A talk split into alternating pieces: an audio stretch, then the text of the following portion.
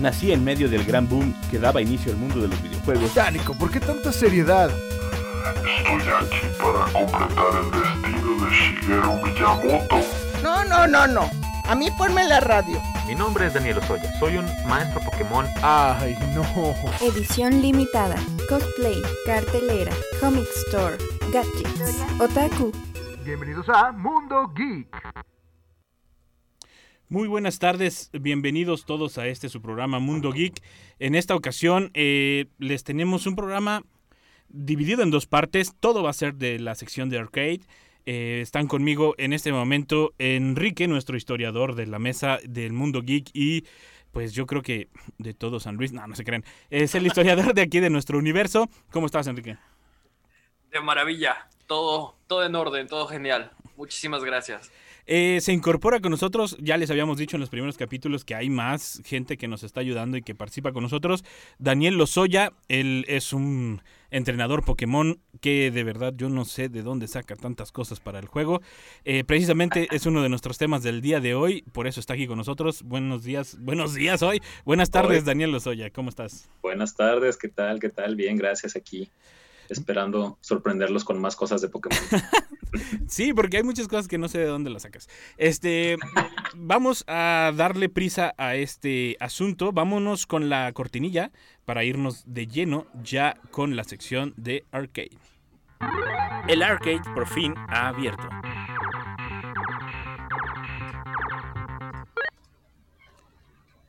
Y como les comentábamos, todo el programa de hoy va a estar dedicado completamente eh, a la sección de arcade.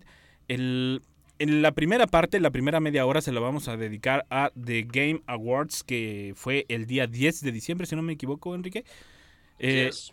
Es, eh, para decirlos, es como los Óscares de los videojuegos. es, como, es una de las premiaciones importantes del año. Y la verdad, eh, nosotros queremos analizar tanto las categorías, los nominados, los ganadores. Y también, ¿por qué no? Incluso el, el formato que usaron para, para este año, porque por la pandemia y demás no pudo haber eh, manera presencial la premiación. Pero creo que incluso mejoraron, bueno, a mi gusto, será que me gustan también los videojuegos, mejoraron muchísimo eh, lo que es esta interfaz entre el usuario y las personas, porque incluso los, los Grammys o los premios que han salido como que quedan a deber.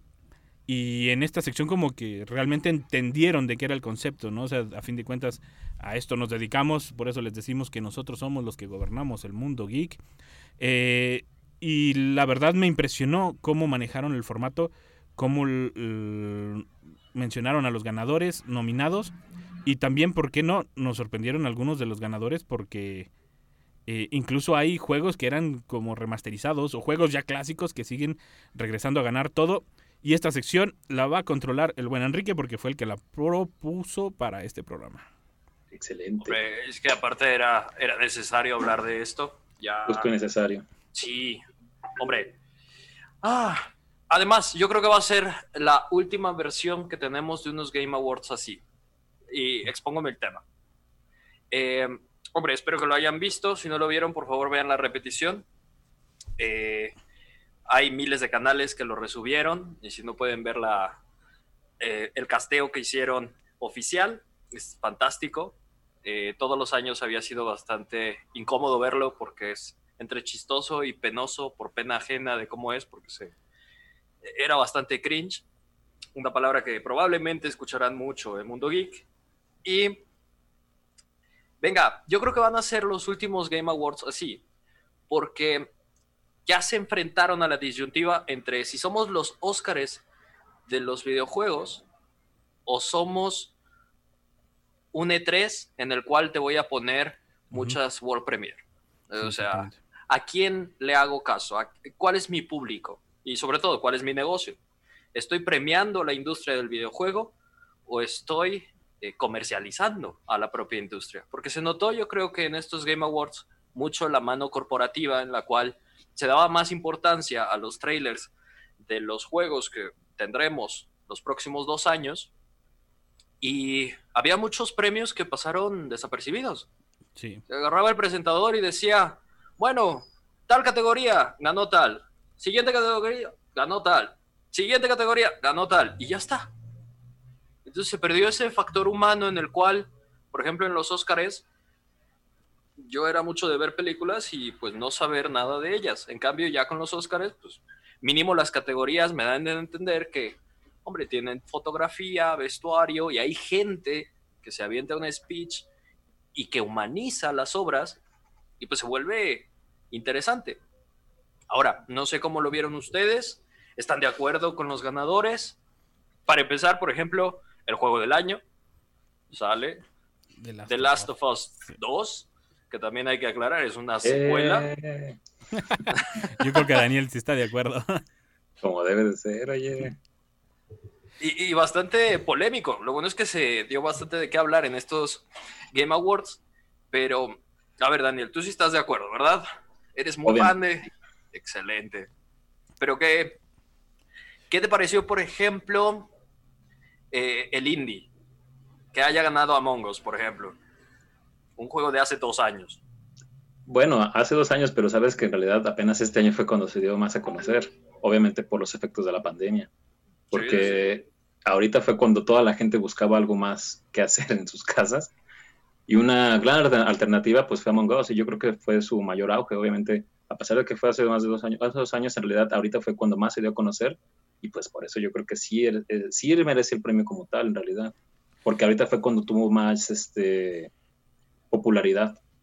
Bueno, pero es que, bueno, pero es que si vamos a eso, entonces los Óscares también tendrían que cambiar, porque los Óscares, digamos, eh, Star Wars o demás, la popularidad ahorita está todo lo que da y yo, bueno, digo, sí me gustan, son muy buenos juegos, la verdad, sí estoy de acuerdo, pero deberían cambiar entonces la modalidad porque se supone que es por año, ¿no? O sea, se supone que es el juego que sacan en el año y que pegó. Si pega después, qué bueno, Pero- para que lo sigan generando. Y, pero Pero está establecido eso.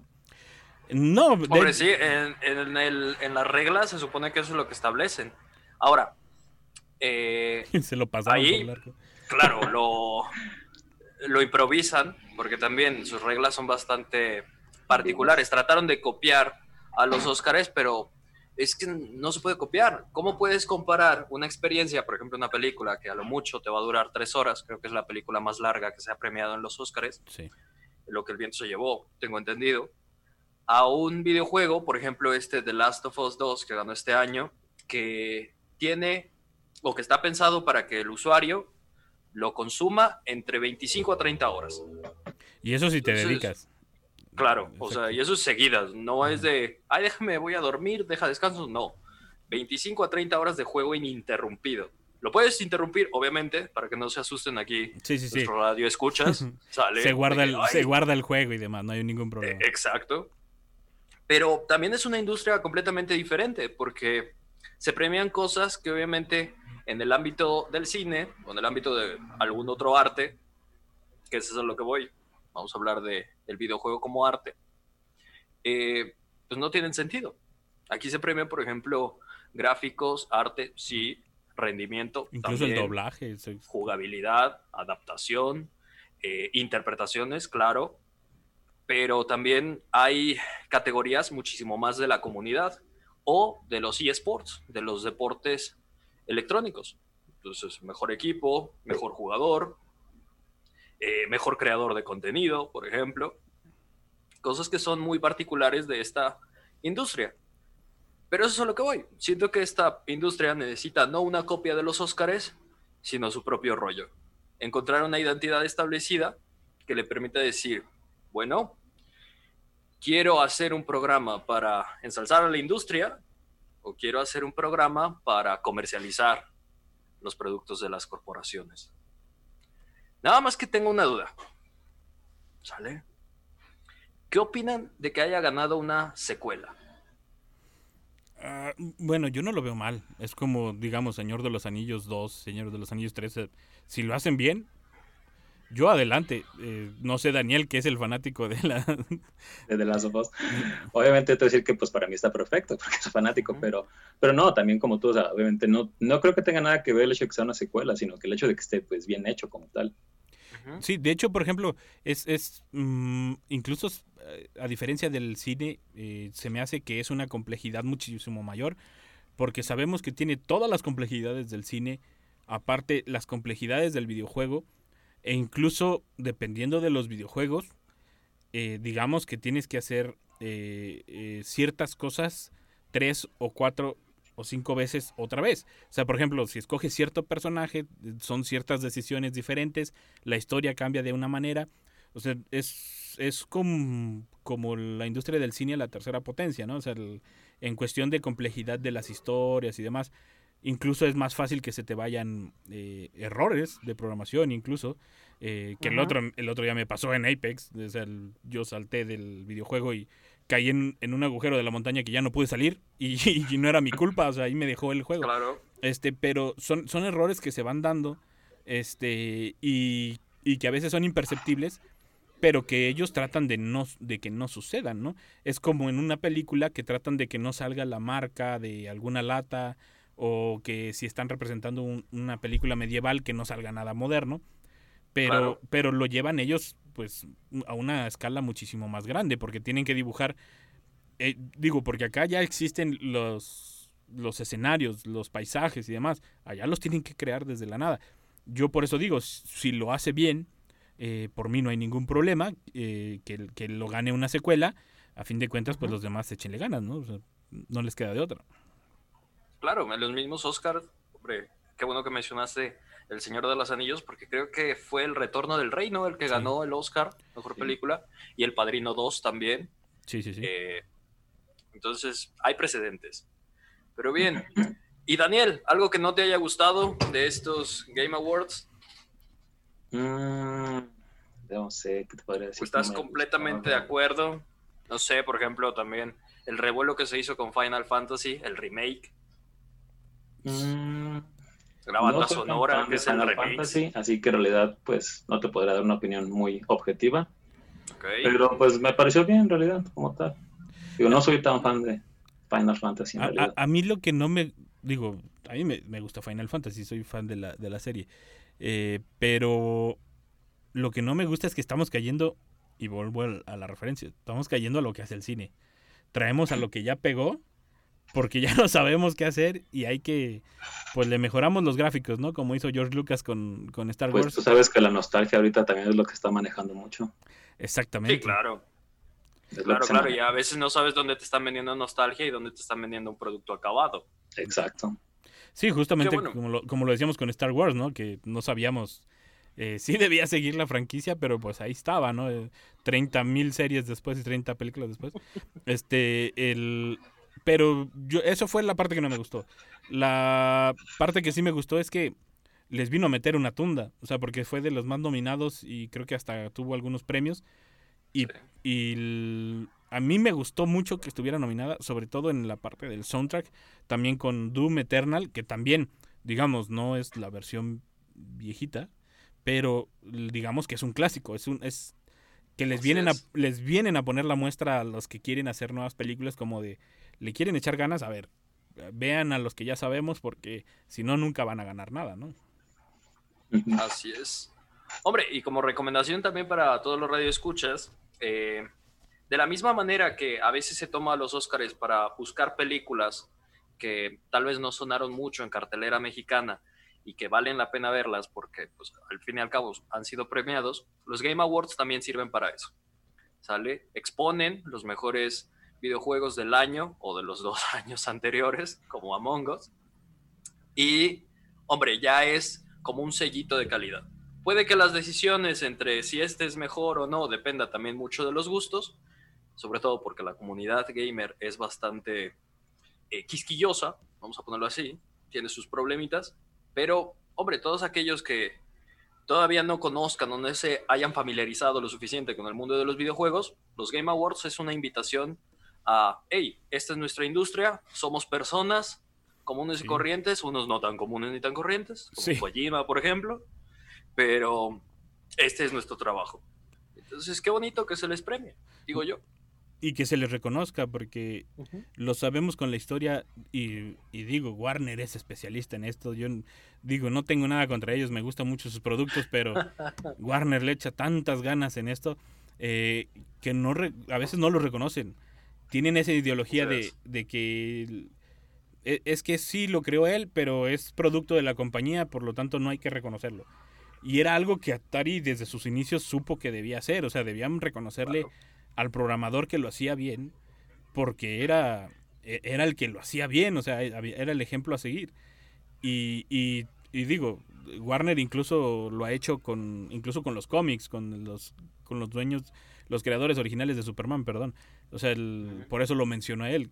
Y, en- y yo creo que estos premios son en parte para decir, a ver, eh, es- somos nosotros y es- esto es lo que estamos haciendo, ¿no? O sea, como el como realzarlos, darle su punto de, de- de- de partida a esta industria y también que le sirva de currículum a los demás, como cuando dan sus créditos en las películas los directores, cuando películas Claro. anteriores, ¿no? Exacto. Y así es. También, pues obviamente también lo- la parte musical, yo creo, ¿no? Al final de cuentas, por ejemplo, ya ves está Javier Santaolalla, obviamente, que participó en The Last of Us, que a mi parecer su, su participación en, en, lo, en ese videojuego, pues ha sido maravillosa, la verdad. Siendo que Sí. también es alguien que participa en varias películas. No sé si recuerdan que también participó en algunas películas y que fue nominado en los Oscars también. Exactamente. Hombre, y que hicieron, hablando de eso, por ejemplo, eh, el reconocimiento de que hacía falta más hacia la comunidad latina integrada a la industria de los videojuegos. Y, hombre, qué bueno que lo mencionas porque a mí la verdad es que se me había pasado. Pero sí, tienes muchísima razón. Y, y también, por ejemplo, algo que me gustó mucho, bueno, que ya tiene tiempo gustándome mucho, es la parte de que ya están emigrando eh, los actores al mundo de, de los videojuegos. O sea, Sí. ya hay actores profesionales que, que quieren participar en los videojuegos. Incluso hay quienes dicen, yo tengo que ser una cara de, de- de un videojuego, aunque sea un secundario Exacto. como en creo en la última entrega de Halo, si no me acuerdo, eh, también hay varios que son actores y son secundarios Claro. porque no son los no es el Master Chief principal ni nada por el estilo, pero ellos ya están introduciéndose a este mundo e incluso está la premiación de, de como mejor actuación de, doblaje de, Así es. de los de los artistas y y cada vez lo están haciendo más. Lástima porque de aquí también surgían eh, voces o actores de doblaje muy buenos para otras cosas y ya les están invadiendo su, su, su territorio, por Su decirlo de manera. chamba, claro. Pero- Sí, su nicho. Pero eso, ahí te va la importancia que están tomando los videojuegos, eh, incluso con los mismos jugadores de fútbol, que ya todos quieren que el, que el mono se parezca a él, y también, dependiendo de si se parece o no, es la cantidad de dinero que le dan a él de derechos, de imagen, ¿no? Como regalía, claro. Exactamente. E- Y, y eso también es como, mm, yo creo esa es la complejidad también de premiar estos, o de hacer estos premios, porque eh, ¿cómo premias la calidad de alguien que está idéntico al person- a la persona real? Y cómo premias algo que es impactante pero que es ficticio, ¿no? O sea, es, es- es como categorías muy diferentes. Exactamente. Que también en las categorías tienen que trabajar, porque creo que faltan algunas categorías y sobran otras. Sí, Otras sobran, no sobran deberían muchísimos. estar. Entonces, eh, tienen la oportunidad de humanizar la industria de los videojuegos, de decir, hey, ya somos niños grandes, somos una industria formal, eh, estamos haciendo en algunas ocasiones arte, y pues se tienen que tomar en serio. Porque antes era, voy a ver los Game Awards porque me quiero reír. ¿Sale? Quiero ver quién sale. ¿Qué actor trajeron en esta ocasión que no le interesan los videojuegos, pero que va a decir algo sobre ellos? Y no, ahorita al contrario, es genuino. Salen cada vez más actores como Keanu Reeves, por ejemplo, Gal Gadot, Brie Larson, que dicen, a ver, reconozco que esta también es una industria que se formalizó y aquí estoy haciendo mi chamba. O u otros actores que, hombre, a mí me hubiese encantado ver, por ejemplo, a Henry Cavill. Ah, sí. Ah, claro. Como Superman. Exactamente. Exactamente. Entonces, pero bueno, ¿tenemos todavía tiempo?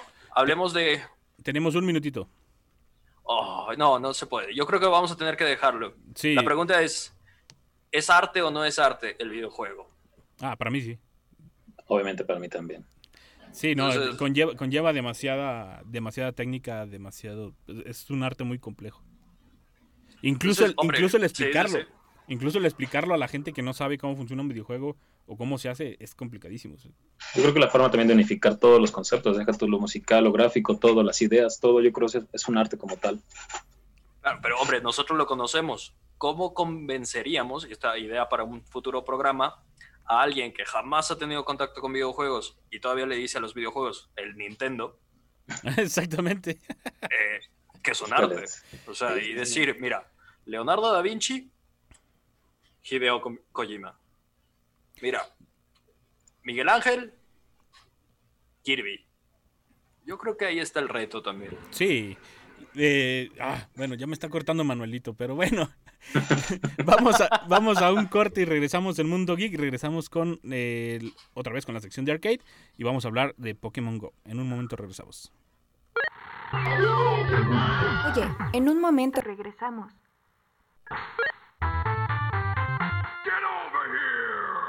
Ya estamos de regreso en Mundo Geek. Pues eh, ya estamos de regreso con todos ustedes en Mundo Geek. Y ahora sí, vámonos de lleno con el tema que nos trae Dani Lozoya, que ahora sí va a hablar. Si no lo escuchaban hace rato, ahorita no lo van a callar. Este, No, hombre, ¿cómo vamos a empezar a hablar de eh, Pokémon Go.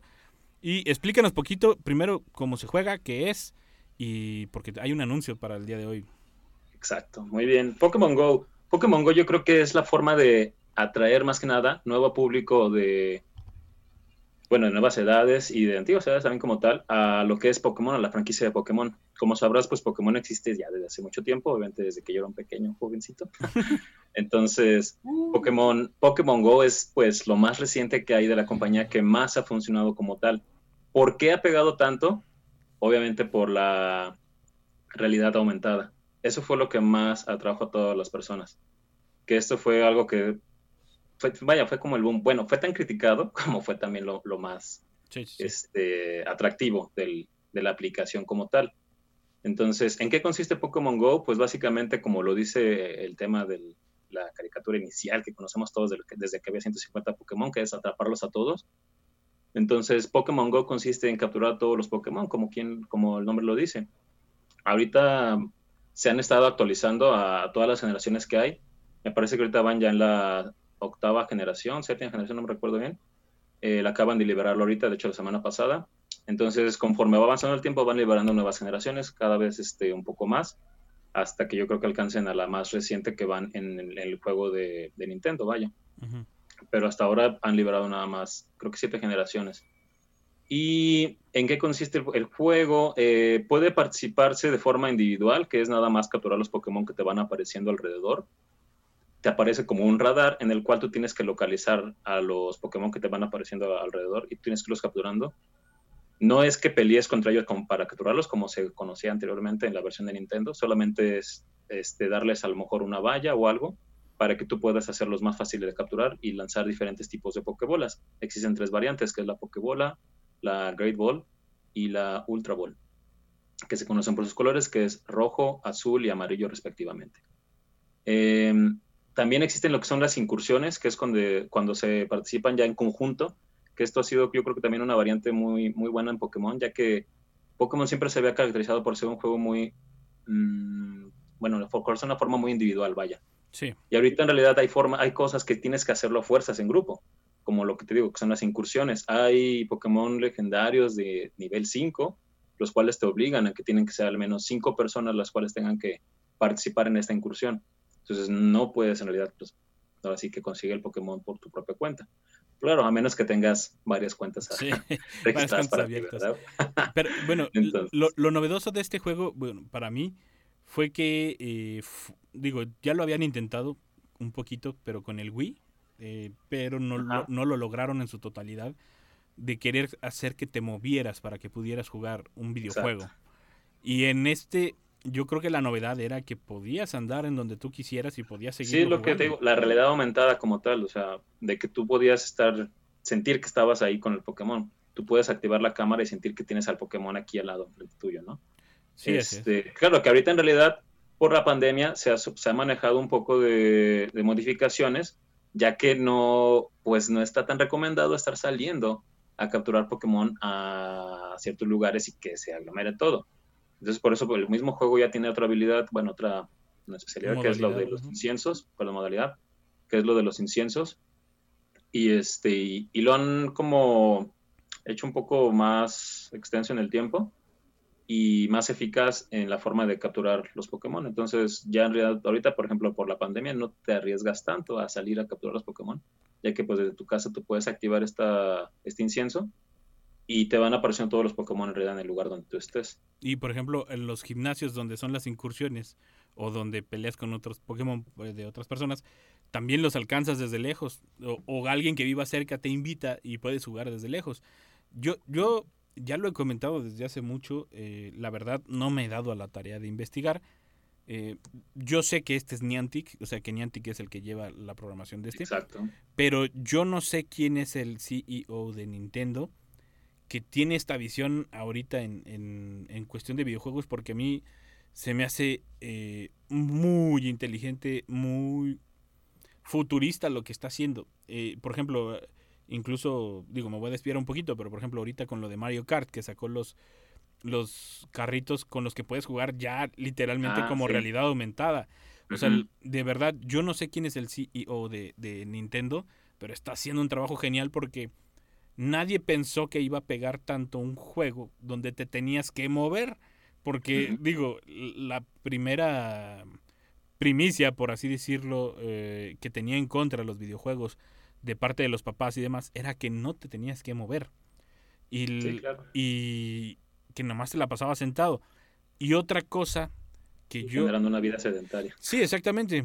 Y, y fue muy criticado el, el videojuego este, pero yo también le resalto muchas cosas que la gente no ve. Se enfocaron solamente a la realidad, a realidad aumentada que, que, por- que era muy peligrosa, que luego no ponían atención. Digo, en eso nunca lo ponían atención. Realmente desde que existe el celular, l- la gente yo creo que se distrae mucho.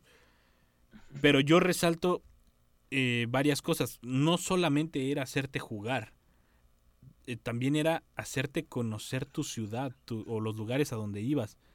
Porque los lugares que eran gimnasios, pokeparadas y demás, o comúnmente tenían que tener un, o un arte o ser un lugar importante históricamente o artísticamente. O sea, entonces Sí, Había- había lugares que incluso los descubrías mientras estabas jugando. Y a mí me tocó ver gente que decía, yo no conocía este lugar. O sea, y eran lugares, por ejemplo, dijo, mm, como el Teatro de la Paz, el Museo de la. Máscara. Y había gente que decía, yo no conocía este lugar. Y lo descubrió hasta el juego. Sí, y, deja tú también de los lugares. En realidad también te ayuda mu- mucho a, a conocer diferentes personas, porque Ujú. existe también lo que son los días de la comunidad, en el cual, pues ahora sí que todos los jugadores de, de Pokémon Go salían, bueno, ahorita no por la pandemia, pero Sí, salían a, sí, sí, salían a, a las, a las calles de la ciudad a participar en este evento como tal. Y mucha gente coincidía y se empezaba a conocer ahí, fíjate, de hecho yo llegué a conocer gente por parte de, de Pokémon Go y este, te ayuda mucho a, a relacionarte también como tal, o sea, entonces, como tú dices, o sea, no te limita a solamente estar jugando tú sentado en tu casa, o sea, te, te ayuda también a, a conocer diferentes personas que también participan en las mismas dinámicas que tú. Y sí, o sea, la verdad sí tiene, eh, tiene muchas cosas que cambiaron en la industria del videojuego, porque incluso empezaron a sacar ya después la misma compañía. Les dijeron, ¿y si hacemos uno de Harry Potter? ¿Y si hacemos uno? O sea, empezaron a sacar ya varias modalidades. Incluso empezaron a sacar un Mario Kart para celular, que no es lo mismo, pero eh, tiene varias de las modalidades de que ciertas misiones por día, que tienes que cumplir ciertos retos y bla, bla, bla, ¿no? Entonces yo siento que fue un cambio en los videojuegos y sobre todo en los videojuegos de celular, que, que es para donde va, lamentablemente, porque tienen muchísimo menor capacidad que una consola, pero es para donde va, yo creo, en estos momentos la industria de los videojuegos. Y- yo quiero saber la opinión de Enrique, porque Enrique es. es alguien que digamos que no lo juega. Es alguien que no, A ver, no ¿qué le atrae mucho. No, yo soy detractor. Yo me crié jugando los clásicos. Eh, hombre, la color era lo que rifaba más. Y cuando vi Pokémon Go, siento que la premisa fue muy buena. Porque dije, ay, qué padre, vamos a salir a caminar.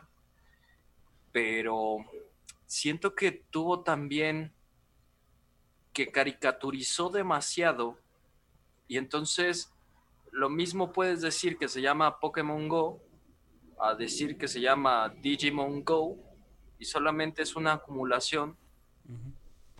Entonces, perfectamente le puedes cambiar el nombre, le puedes cambiar las gráficas y las mecánicas. Eh, hombre, no sé, pues con el, la misma, el mismo esqueleto del juego, solamente ponerle otros nombres, ponerle otras imágenes y crear un juego interactivo en ese sentido. Entonces, yo desde el principio dije, le hacen falta cosas. Las primeras versiones pues no tenían estas incursiones a gimnasios, eh, recuerdo. Eh, también capturar a los Pokémones era, era diferente. Entonces yo, yo extrañaba la violencia de poder esclavizar pequeñas cosas este, a mi disposición y hacer que pelearan hasta, hasta casi morir. Y pues se perdió. Entonces, hombre, yo la verdad es que le perdí la pista. Eh, mi cuenta me la banearon porque en ese entonces fui a, a España y no sé, como que pensaron que yo no iba a salir de mi casa y mi colonia y me dijeron adiós tu cuenta. Y jamás... como Exactamente. dije, nada, ¿sabes qué? No voy a volver a empezar. Sí me interesaba y, hombre, reconozco que creó una nueva, eh, digamos, eh, comunidad de videojugadores o de gamers que les gusta más esta interacción de realidad aumentada. Y como dice Nico, o sea, me encanta. Los videojuegos van para los celulares, sí. Tiene sus bemoles, claro, pero pues hay para todos. Hay quien le gusta jugar en una pantalla 4K, hay a quien le gusta tener aquí una SLI y dos Titan, o hay a quien le gusta una consola. Entonces, pues hay para todos. Qué bueno.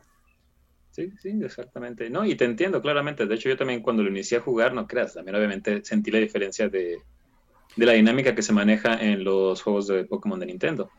Pero sí, o sea, obviamente le faltaban bastantes cosas, a lo mejor a, lo que uno estaba ya acostumbrado. Pero te soy sincero, hoy en día muchas cosas han cambiado y yo creo que sí está un poquito al nivel de lo que es el Pokémon de, Nintendo que conocemos. Obviamente le falta lo que dices tú, lo que son las peleas como tal, de cómo poder atrapar a un Pokémon, pero se complementa con otras cosas. Es más, incluso yo creo que la forma que se complementa más, que yo creo que puedes ver más fácil, es la opción de obtener también los variocolor, cosa que es muy complicada en los juegos normales. Y aquí hoy en día, pues te, lo, te lo facilitan a lo mejor un poco más. Yo creo que eso es lo que más ha llamado la atención de muchas personas. Muchas personas, no sé si hasta hay un meme muy famoso de la señora, ¿cómo, cómo era Nico? De la señora esta de los Simpson, la, la loca de los gatos. Ah, sí, que, quiere coleccionar No solo la loca de los gatos, pero me convertí en la loca de los Pokémon Shiny, ¿no? O sea, eres con todos los Pokémon Shiny que has capturado. Sí, de, de hecho, algo que también yo, yo, yo le veo, no solo al juego, sino a la compañía, es que como que sabe evolucionar, o sea, como que sabe leer el momento para para cambiar, o sea, que dicen, este es el momento donde tengo que cambiar de esta manera, si no se muere la aplicación. Porque hace dos años, si no me equivoco, Dani, ya había perdido bastantes eh, jugadores, seguidores. Sí, de hecho estaba un poquito pues bajo ya el rendimiento, pero pues aumentó, fíjate que yo creo que aumentó mucho gracias a lo de las incursiones como tal y que invirtieron un poco más a los días de la comunidad. Sí. Yo creo que los días de la comunidad fue lo que también aumentó mucho este, el auge en este, en este juego. Y por ejemplo, ahorita yo creo que a lo mejor también pudo haber bajado en este tiempo de pandemia, ya que porque, pues como sabes, pues estaba aplicado a que fuera en el exterior todo, ¿no? De que tenías que salir, caminar, conocer. Entonces, ahora que fue pandemia, que teníamos que estar todos en casa, que tenemos que estar todos en casa, este, esto, batalla, esto complicó mucho la, la dinámica del videojuego. Pero fíjate, la compañía lo supo adaptar en realidad, o sea, sacó muchas variantes como pases de incursión remotas, como incursiones también, eventos que tienes que poder hacer desde tu casa. Sí, como por ejemplo el, el, ¿cómo se llamaba? El, el, como las Olimpiadas de Pokémon Go, se me olvidó el nombre, que lo hacen una vez. Pokémon Go Fest. Ajá. Para todos los que nos ven, el Pokémon Go Fest es como las Olimpiadas de Pokémon Go y se hace una vez al año, una vez al año, ¿verdad, Dani? Si no me equivoco. Sí en una parte del mundo, en cualquiera. Incluso nosotros hemos nominado a San Luis ya como siete veces y no Hemos nominado al Parque Tangamanga. Y no queda. Pero, por ejemplo, ha sido en Chicago, ha sido en, en Perú, ha sido en Brasil. Y tú compras, digamos que es como un boleto a un concierto, por así decirlo, pero es un boleto para entrar a, a esa zona. Porque solo en esa zona va a haber cierto tipo de Pokémones y ciertas actividades y ciertos juegos y demás. Y eh, incluso ese, por primera vez, y yo creo que hasta por en algún momento tuvieron problemas con los servidores, se abrió. Sí. O sea, lo pudimos jugar desde todos lados. O sea, cualquier Sí, todo el mundo lo pudo, lo pudo jugar. Se habilitó para todos. Cuando antes nada más los que, los que estaban en el lugar y que compraron su pase eran los que podían jugar. Y acá nada más comprabas tu pase y de donde estuvieras, no importaba, lo, lo podías jugar. Entonces, Ahí yo creo que hay una cuestión que también habría que mencionar. Como parte de la industria, Niantic creo que es la, la que lo publicó, ¿no? sí. Y Sí, desarrolló. Este es bastante orgánica. Además, es más fácil editar el código de una aplicación que de un Sí, sí, sí. videojuego de Sí, claro. Un eh, videojuego 60 4K, gigas, por ejemplo. Exactamente. Entonces, hombre, con toda la complejidad que obviamente eh, la geolocalización pueda implicar en un juego de estas características. Pero, eh, hombre, todos nuestros radioescuchas les recomendarían que se lo descargaran ya en este momento. ¿Cuánto van a invertir? Porque la verdad es que yo no me acuerdo si era de paga o no. No, es. No, no, no es de paga. Hay cosas que puedes pagar, obviamente, como por ejemplo lo que, la boleta que acaba de mencionar Nico, o sea, Ujú. esos tipos de eventos. Hay eventos que son de paga, pero no, o sea, aquí la forma de obtener, por ejemplo, objetos es más bien, la modalidad que te manejan ahí es de, dejas un Pokémon en lo que se llaman los gimnasios y la cantidad máxima de monedas que puedes obtener por un gimnasio es 50 monedas al día. Entonces, la idea es que tú vayas acumulando 50 monedas, 50 monedas, 50 monedas, y después de esa cantidad de monedas las puedes intercambiar por objetos o por cosas que te van saliendo en en el juego. Sí, o- o está la modalidad donde el que se quiere ahorrar el estar jugando 50 monedas por día, hay un paquete que te lo venden y te dan, digo, desde nueve, desde nueve monedas hasta 500 monedas, ¿no, Dani? Sí, bueno, así. sí, sí, pero tienes que invertir, vaya, ahí, ahí ya tu propio Sí, dinero. ahí ya- dices, ahí "Nueve ya es tu propio dinero. 100 monedas". Eso es para los para los que les gusta ahorrarse el, el juego, ¿no? Pero pues qué chiste Ujú. tiene si ya eh, si, si de eso se trata el juego. Pero realmente la posibilidad de jugarlo gratuito eh, existe. El, yo, real- yo realmente si lo único que he invertido es como en juegos especiales, así como los que mencionábamos, como un festival o algo así. Pero de allí en fuera todo ha sido gratuito, o sea, nunca le he invertido absolutamente ni una monedita en real a- al, al juego. Y, y mira que podrías facilitarte el mundo haciendo eso, ¿verdad? Pero... eh, pero sí es mucho, pero, por ejemplo, puede caer en un pay to win o no. Mm, No. No, creo Es- que tanto eh, así. Pay to win es pagar para ganar. No, no, no. Sí, no, sobre no, no todo. creo que tanto así. Es que aquí en realidad, por ejemplo, a ganar es, por ejemplo, capturar a lo mejor un, un Pokémon legendario Shiny. Este, pero para cuando salen ese tipo de cosas, en realidad te da muchas facilidades el juego para que tú puedas conseguirlo. O sea, Sí, tú realmente- obviamente es dedicarte. Re- realmente incluso ya es como también eh, dependiendo la persona. Porque, por ejemplo, te da, te da Pokémones raros o te da mm, eh, personajes raros. Pero a veces tú dices, ¿sabes qué? No lo quiero porque no es tan fuerte. Y sigues buscando. O sea, a veces es eso. Que uno sigue buscando, buscando hasta que encuentra uno como le gusta, con la fuerza que le gusta y con las características que le gusta. Entonces, el Y juego todos los demás que, adiós. El- los puedes, Mandas al, al laboratorio del lo- profesor. los puedes Ah, intercambiar. sí, ya. sí, los, Qué, qué padre, déjalos mando a un laboratorio a ver. No, pero los puedes, los puedes Sí, intercambiar con otros jugadores. O sea, puedes También los intercambiar. puedes intercambiar y de hecho cuando los intercambias puedes obtener un Pokémon con suerte, que es muy, muy bueno tener un Pokémon con suerte, que te aumenta todas las características del Pokémon como tal. Te hace la habilidad de que tú puedes subirlo de nivel con menor cantidad de, bueno, se llaman caramelos, invertidos en cada Pokémon. Ah, espera, ya me dolió la cabeza. sí, es, es, Mucho, es- mucho ojo, texto. No, no, no. es, es- es- es- es muy complejo en el sentido de cuando lo quieres explicar hablado. Pero, Sí, inclu- claro. pero incluso de manera orgánica el videojuego te lo maneja. Los ejemplos de los primeros 10 niveles son como ejemplo, ejemplo, ejemplo, ejemplo. Exacto. Y, y lo aprendes a hacer de volada. O sea, lo aprendes muy rápido, muy orgánico. Y, ok. y pero la verdad no ocupas ni una ni un peso real o sea si te aplicas y juegas y te interesa de verdad no ocupas un peso real ¿Y de tiempo? ¿No es, es demandante o no es demandante? ¿Puedo, ¿Puedo yo como un casual de los juegos de móvil eh, disfrutarlo al 100? O si necesito. Si lo quieres jugar casual, así como para un rato que estás aburrido, no te quita tiempo. Si lo quieres jugar así como mi buen amigo Dani, que, que ya Nintendo no sabe qué hacer con él, este sí te lleva a veces tiempo. Sí, el- El depende de cuánto, o sea, depende más bien de tú de qué quieras hacer en el juego como tal. O sea, digo, si nada más lo quieres como, pues sí, para Pero- pero fíjate Hombre, que- yo la verdad ya no lo voy a instalar, pero yo lo digo por las personas que nos están escuchando, este, ya saben, Sí, quieren no, pero- invertir un poquito de su tiempo y tienen este complejo de Diógenes y disfrutar un quieren, poquito de su tiempo. órale, Y es más, si acumularlo lo van a todo. instalar, instálenlo de una vez, porque ahorita en 10 minutos inicia el día del Pokémon destacado, Ah, sí, era la de 6 noticia. a 7. Entonces salen, un, o este, ese día va a salir un Pokémon especial, que es por el mes, que es un Pikachu explorador, con todo y su gorrita de explorador. Y puede salir variocolor también, para salir Shiny. Entonces, de 6 a 7 va a estar saliendo este Pokémon en todos lados. Sí, y no, Entonces, y no hay necesidad de casas, salir. Nada más activen su incienso. Sí, no, no hay necesidad de salir, la verdad. Es un juego que es, es intuitivo ah, desde el primer momento si te interesa jugarlo bien. Pero yo creo que eso del tiempo, eh, pues en cualquier videojuego, ¿eh? O sea, porque hay, como lo decíamos nosotros, si te interesa acabarlo de volada porque eres un fanático del juego, duras 48 horas o 24 horas ahí pegado y hasta que lo acabas, ¿no? Si realmente es pasatiempo, una, dos horas o media hora, cuando tienes tiempo, lo juegas y así te la vas llevando, ¿no? O sea, eso es ya es muy, muy dependiendo de, de, de cada jugador, ¿no? Es, es, es una variable muy grande, pero la verdad es que se presta a cualquier tipo de jugador. Y Dani no me dejará mentir, ahí hemos tenido eh, contacto con jugadores que de repente no saben ni cómo se prende. Y hay jugadores que de verdad se la saben de todas, todas. Sí, sí, hay jugadores que ya, ya, hasta, ya estás en nivel 41, que es el nuevo nivel que se ha liberado, entonces... Y por ejemplo, lo interesante también, eh, como lo decía Dani, lo de lo- se abrió por eh, que te podías hacer retos eh, a distancia, porque hay, Ah, hay sí. Pokémones que nada más se dan en ciertos países.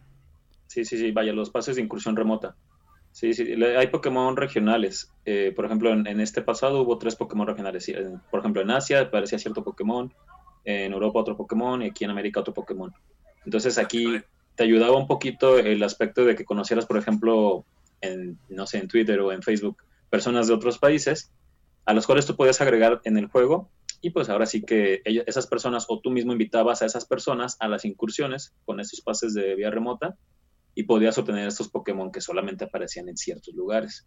Eso también te, habilita, te ayudó, los ayudó mucho a las personas para evitar este conflicto de que no puedes obtener ciertos Pokémon. Sí, no, claro, imagínate. Ay, tengo que ir a Asia. No, Sí, pero, no. Es, pero es que, Mira, este Pokémon solamente sale en Wuhan, ¿no? No, no es un Pokémon. no, pero, pero es un virus. pero déjenme les cuento y también para la gente que no lo sabe, hay, hay ciertos jugadores que nosotros en el ámbito les decimos flies, que son, vola- sucios fly. son voladores, les decimos así por voladores, que son gente que usa ciertas aplicaciones o ciertos, porque al fin de cuentas, Ciertos hacks. ciertos, Eh, así, El Richie, sí, sí, sí. así, así como cuando chipeaban sus, sus Nintendos y sus Xbox y Exacto. demás, así para, para chipear la, la, la aplicación, por así decirlo, y pueden, Ajá. pueden viajar a donde quieran, o sea, en, en el- la aplicación, o sea, viajan a Argentina y eso sin moverse desde su casa, o sea, y, y esos son, para nosotros son como los más tramposos porque realmente no, pues no hacen toda la experiencia, ¿no? Y así cualquiera lo, pues tiene todos, ¿no? O sea, el- Son los flies. O sea, a ellos les tengo que echar la culpa, pues, de que me banearan la cuenta. exactamente.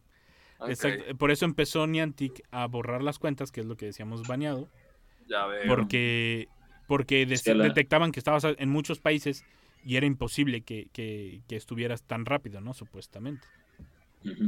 Ya Sí, veo, si ver. cambias de un país a otro de una forma muy rápida, Niantic te detecta y te da de baja la cuenta. Querido Niantic, Querido por Niantic. favor. sí.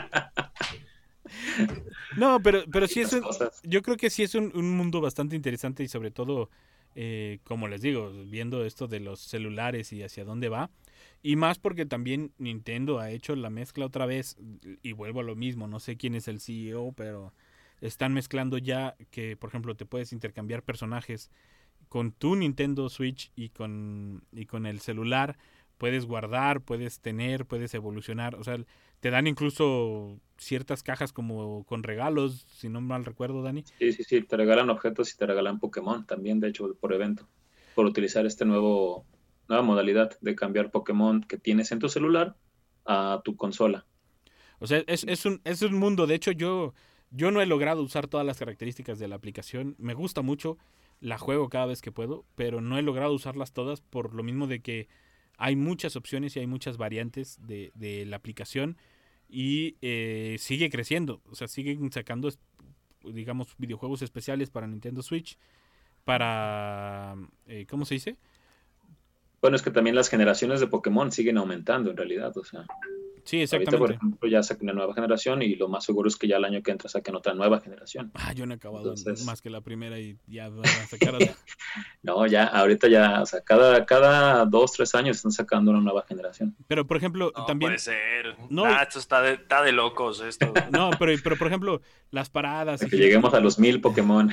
Ah, pero la, no, tú estás confundiendo. Yo creo que no, no estás viendo Pokémon Go. Yo creo que estás jugando sí, Tinder está, o algo así. Captúralas no, no a todas. No, no, ya te desviaste ahí del tema. No, pero por ejemplo, lo, lo que me gusta de la aplicación es que eh, se las ingenia. Volvemos a lo mismo. Se, se las ingenia en muchos sentidos. Porque, por ejemplo, las paradas, los gimnasios y demás que necesitas para jugar, los que son nivel 40 pueden proponer ciertos uh -huh. lugares. Eh, en algún momento proponían cualquier cosa y, y, como que vieron que le estaban regando. Y ahora te piden una pequeña sinopsis de qué es el lugar, eh, de qué se trata, eh, si lo hizo cierto artista o demás. O sea, por ejemplo, hay una escultura y tú dices, esta escultura la hizo tal persona, tiene tantos años. Y entonces se vuelve un poco como guía de turistas o archivo histórico para que la gente pueda conocer lugares. Y, y ya lo hacen con más, incluso cuando tú la nominas, otra, otros entrenadores o otros jugadores eh, lo tienen que aprobar. O sea, tienen que votar por si lo aprueban o no. O sea, así, si, así si tú quieres meter, por así decirlo, el, el changarro de un tío tuyo, van a decir, no, hombre. Va, van a decir, no, hombre, no. y, y votan que no. O Incluso hay quienes a votan. menos que todos tus amigos voten porque sí. sí. claro, entonces a ver. Exactamente. Vamos a empezar a hacer un gimnasio aquí, excelente. No, y, y, en los días de la comunidad, cuando no era pandemia, ahorita la verdad sí, la verdad, Nintendo lo ha hecho muy bien como para que no suceda. Este, el... Se juntaban, pues, ¿cuántos por gimnasio, Dani? Como hasta 200 ah, personas, ¿no? Sí, Eran... sí por, cuando fue el del Mewtwo, que es el más famoso, uy, no manches. Había como 200 por gimnasio. No, no, ojo, por gimnasio. No era como. En Plaza de Armas, ¿cómo, cómo se llenaba todo? En, en, Plaza de Armas, les, voy a, les vamos a decir una anécdota. En Plaza de Armas, estábamos jugando en una, en una especial y llegó la Guardia Nacional. Porque éramos como mil gentes, ¿verdad, Dani? Y pensaron como que éramos una protesta o algo así. Meeting, algo, pero no, pero, estamos jugando pero la, Sí, pero la, la gente no les hacía caso a la Guardia Nacional. O sea, no nos dio miedo ni nada porque estábamos viendo el celular. Estábamos ocupados. Entonces, este, como estábamos ocupados jugando, vieron que no éramos una amenaza y se nos acercaron algunos de los policías de la Guardia Nacional, ¿verdad, Dani? Dijeron, oigan, ¿qué están haciendo? Estamos jugando. ¿Y qué están jugando? Y ya les enseñamos qué y dijeron, no, hombre, están jugando y se fueron y, y se fue la Guardia. Pero llegaron camiones de la Guardia Nacional pensando que, pues no sé, que éramos una, una protesta o algo, ¿no? Y, y, éramos nada más los que estábamos jugando en ese momento Pokémon. Y ahí coincidimos porque ahí hay, en Plaza de Armas, hay alrededor de tres gimnasios. ¿sí? Hay tres gimnasios. Uh -huh. Y es donde más hay, y como está más céntrico, de ahí todos se distribuyen hacia los demás gimnasios. Entonces, uh -huh. fue una anécdota muy curiosa que ya después reaccionando lo dijimos, no marches, antes no pasó algo aquí, ¿verdad? Pero... Antes no sale una bengala roja sí. y una bengala verde. ¿Qué onda? Ya era algo que pasaba cada día de la comunidad. Pues chicos, el tiempo en radio es muy cruel, se nos acabó. Ya, ya mantuvimos entretenido aquí a Enrique y a todos los radioescuchas. Eh, Bastante. Esto fue el final de Mundo Geek. Nos escuchamos el próximo martes en punto de las 5 de la tarde. Eh, nosotros no nos vamos de vacaciones, vamos a estar aquí transmitiendo para ustedes todos los martes en punto de las 5 de la tarde. De aquí hasta siempre, esperemos. hasta, hasta la próxima, chavos. Bye. Chao. Saludos. Gracias por acompañarnos una vez más. Por el momento es hora del Game Over. Hasta la próxima. Mundo Geek es una producción de la Dirección de Radio y Televisión de la Universidad Autónoma de San Luis Potosí.